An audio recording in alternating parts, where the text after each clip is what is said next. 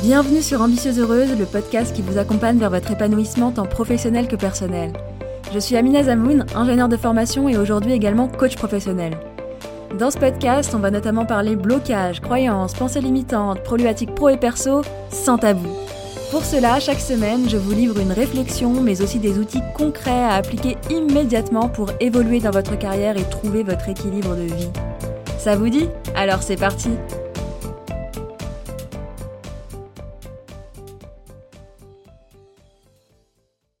Bonjour à toutes et bienvenue dans ce 49e épisode d'Ambitieuse Heureuse où on va parler d'hyper-contrôle, vous l'avez vu. Donc déjà, un grand bonjour, un grand hello à toutes les contrôles fric par ici, dont je fais clairement partie. Plus sérieusement, l'hyper-contrôle, c'est quelque chose que je vois beaucoup chez beaucoup de clientes et euh, clairement chez moi-même. Hein. C'est un sujet que je connais particulièrement bien parce que je vous le disais, à titre personnel, j'étais beaucoup dans l'hyper-contrôle. Aujourd'hui, beaucoup moins, vraiment. Même si parfois j'ai des restes d'hyper-contrôle, mais c'est ok. Je les vois venir et je sais comment agir. Et du coup, c'est avec un certain recul sur moi, mais également sur mes clientes et beaucoup d'apprentissage que je tire notamment de ma formation de coaching et d'études que je vous propose cet épisode. Et avant de définir l'hyper-contrôle plus précisément, il faut qu'on parle du contrôle. Qu'est-ce que c'est le contrôle? Alors le contrôle, c'est euh, une action qui est nécessaire euh, à chacun et chacune d'entre nous pour faire face à notre environnement, pour faire face notamment aux événements extérieurs.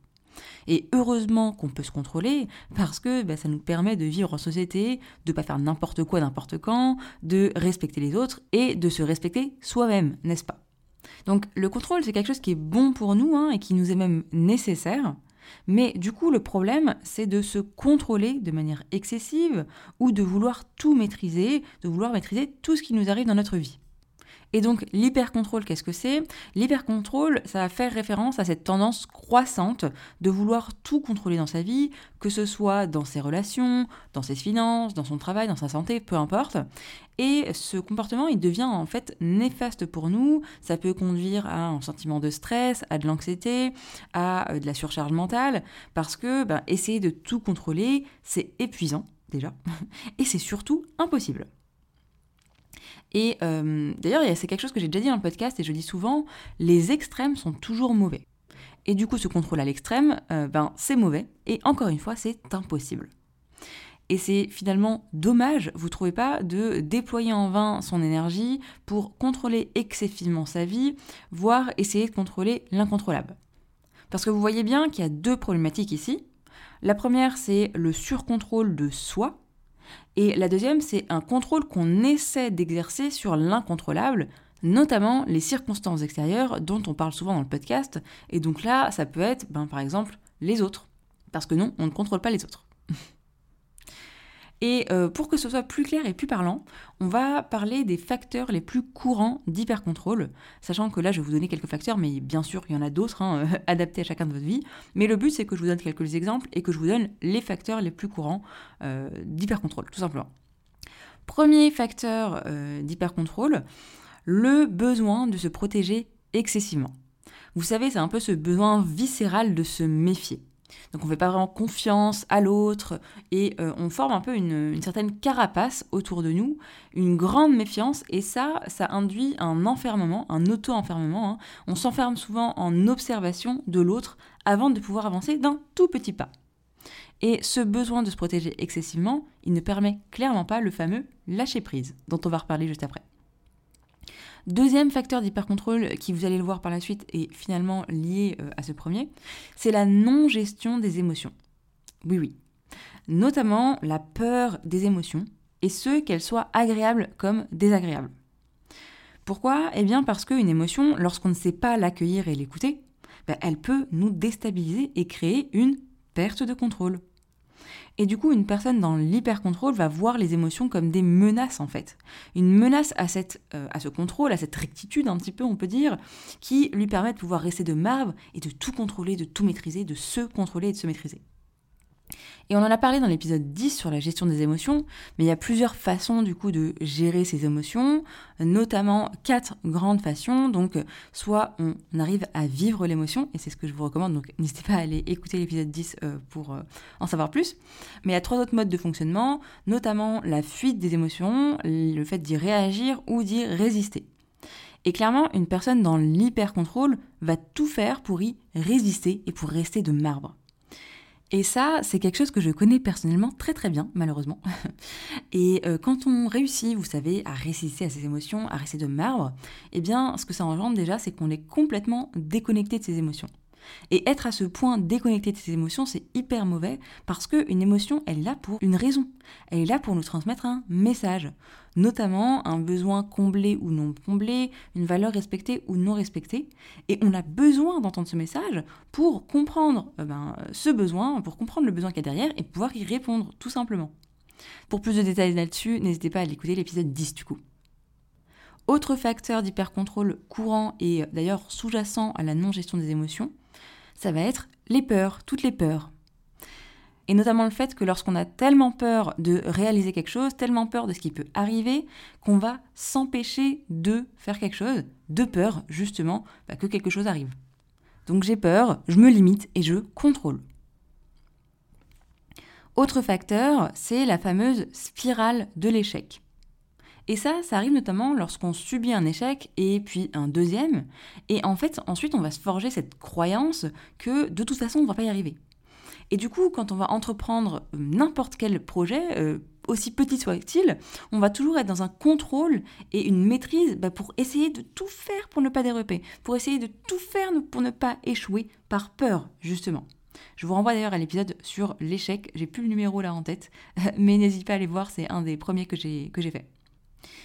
Et le problème avec, euh, avec ça, c'est que concrètement, effectivement, déjà, il y a des choses qu'on va, euh, qu'on va surcontrôler pour rien. Il y a une énorme perte de temps et d'énergie, euh, notamment parce que bah, y a des choses qu'on ne contrôle pas. Ça veut dire si vous lancez, je dis n'importe quoi, mais votre entreprise et que vous êtes tout le temps dans l'hyper-contrôle, mais de toute manière, vous ne pouvez pas contrôler le fait que des clients vont venir acheter chez vous ou pas. Ça dépend toujours d'eux, que ça sera toujours leur choix.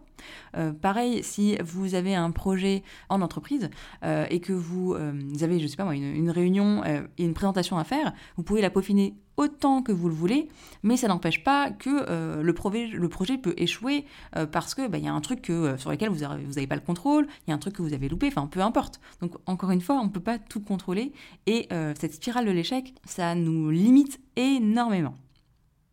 Deux derniers facteurs dont j'ai envie de vous parler. Le premier, le fameux syndrome de l'imposteur. Et j'ai d'abord fait un épisode de podcast aussi sur ce sujet, c'est l'épisode 23. Donc le syndrome de l'imposteur, vous savez, c'est cette impression de ne pas être à sa place, de ne pas être légitime. Et du coup, à ce niveau-là, on va être dans un contrôle permanent de ce qu'on fait, de ce qu'on dit, etc. Parce qu'on se sent imposteur et qu'on a cette peur bah, d'être découvert, tout simplement. Dernier facteur dont j'ai envie de vous parler, c'est le mythe de la perfection, donc le fameux perfectionnisme, n'est-ce pas? Épisode 8 dessus. le perfectionnisme est complètement lié à l'hypercontrôle et c'est le fait que ben, rien ne peut être finalisé si tout n'est pas parfait. Le problème déjà euh, numéro 1, c'est que la perfection n'a pas de définition. et ça va induire beaucoup de procrastination parce que ben, euh, aujourd'hui c'est pas encore parfait. Donc on va attendre demain, etc.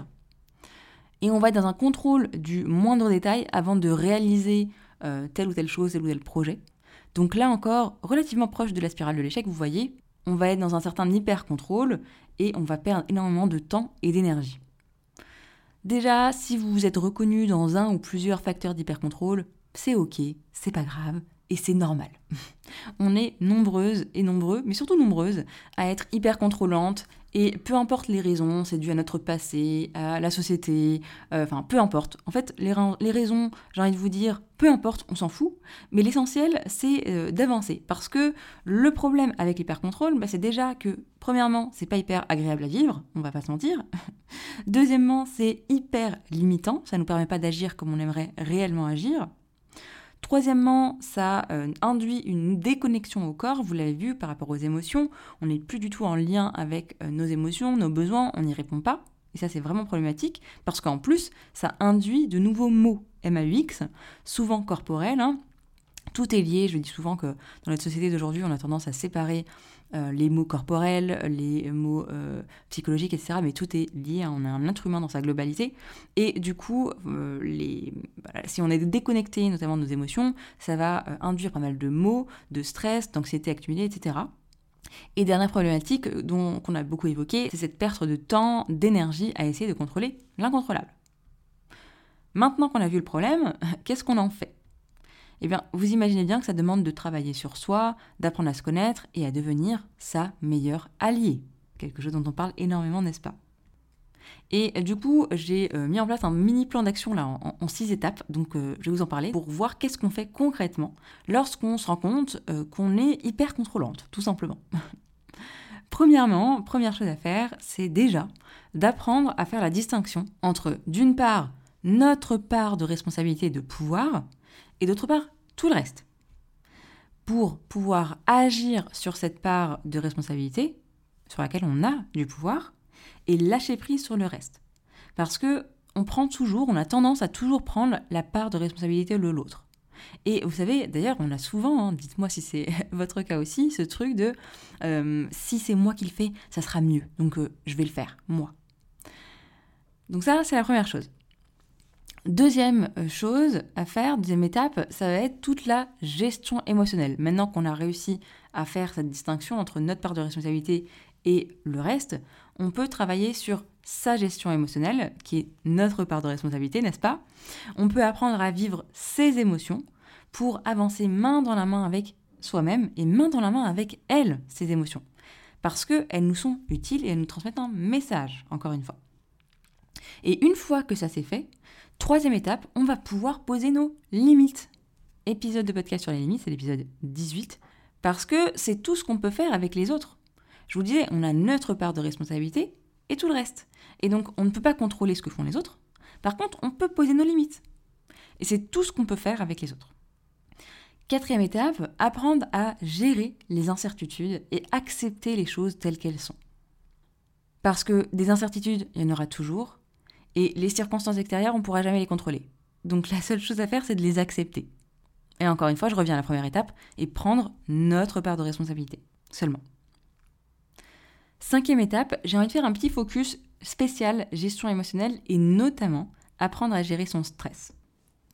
Il y a pas mal d'outils qui peuvent vous aider. Déjà, il y a l'épisode 31 du podcast à ce sujet, auquel je peux ajouter d'autres outils. Il y a pas mal d'outils qui peuvent être utiles pour vous à explorer, euh, notamment la méditation, la pleine conscience, mais également la prière pour les personnes croyantes, et également travailler sa confiance en Dieu, qui peut énormément aider avec le stress. Euh, il y a également, bien sûr, la thérapie euh, l'exercice physique, la pratique de l'autocompassion, de l'amour de soi, euh, travailler la bienveillance envers soi-même, tout ça, ça va être des outils et des moyens euh, qui sont efficaces pour réduire l'hypercontrôle et le stress. Donc n'hésitez pas à aller regarder ce qui vous parle là-dedans. Et enfin, la sixième étape, la sixième et dernière étape, ça va être d'apprendre à lâcher prise et faire confiance aux autres. Et oui, il n'y a pas de secret, quand on parle d'hyper-contrôle, eh bien ça rime avec le lâcher-prise. Et l'important, ça va être de trouver un équilibre sain entre le contrôle, parce qu'on en a besoin, on l'a dit, et le lâcher-prise. En se rappelant qu'on a tous le pouvoir de choisir comment on veut vivre nos vies et qu'on devrait se concentrer, à mon sens, sur ce qui est important pour nous. Et du coup, je vous entends quand même déjà venir sur mais comment on fait concrètement pour lâcher prise? Ça veut dire quoi réellement lâcher prise? D'ailleurs, l'expression n'est pas la meilleure au monde, on pourrait plutôt parler d'acceptation. Et du coup, ce que je vous propose, c'est que ce soit le sujet de l'épisode de la semaine prochaine. Parce que ça ferait beaucoup trop d'enchaîner sur ça après tout ce qu'on vient de dire aujourd'hui. Et c'est important bah, déjà d'assimiler euh, ce qu'on vient de dire, de euh, prendre conscience de vous où vous en êtes par rapport à l'hypercontrôle, qu'est-ce que vous pouvez déjà commencer à faire? Donc, épisode prochain sur le lâcher-prise. Et si l'épisode d'aujourd'hui vous a plu, sachez que j'organise une conférence en ligne gratuite mardi prochain, donc le 25 avril, pour vous accompagner à devenir pleinement actrice de votre vie grâce à l'auto-coaching. Et le but, c'est que vous ressortiez de là avec les clés et le plan d'action pas à pas pour ne plus subir ce qui vous arrive et passer à l'action, devenir pleinement actrice de votre vie.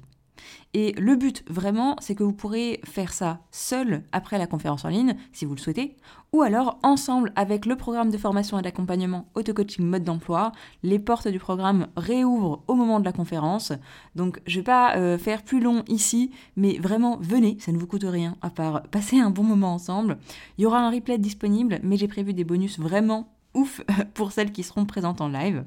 Et si jamais la conférence est passée au moment où vous écoutez cet épisode, allez sur mon site pour voir bah, quelles sont les actualités. Je ne sais pas ce que la moi du futur va faire encore, mais il y aura sûrement des choses sur l'auto-coaching et sur le fait de devenir pleinement actrice de sa vie. Donc n'hésitez pas à aller checker tout ça. Voilà pour cet épisode. On se retrouve du coup la semaine prochaine pour la suite, j'ai envie de dire, avec le lâcher prise. Et euh, sinon, bah, j'ai hâte de vous retrouver pour un prochain épisode et en live pour la conférence. Passez une excellente journée, soirée, semaine, nuit, euh, selon le moment où vous écoutez cet épisode. Et je vous dis à très vite. Ciao Merci d'avoir écouté cet épisode jusqu'au bout. Si c'est le cas, j'imagine qu'il vous aura apporté. Vous pourrez retrouver l'article associé à cet épisode sur mon site ambitieuseheureuse.com. Et si vous souhaitez recevoir des outils d'auto-coaching, des partages d'expériences et bien plus encore, sachez que vous pouvez vous abonner à la newsletter des Ambitieuses Heureuses où je vous partage plus de moi et plus pour vous. À bientôt!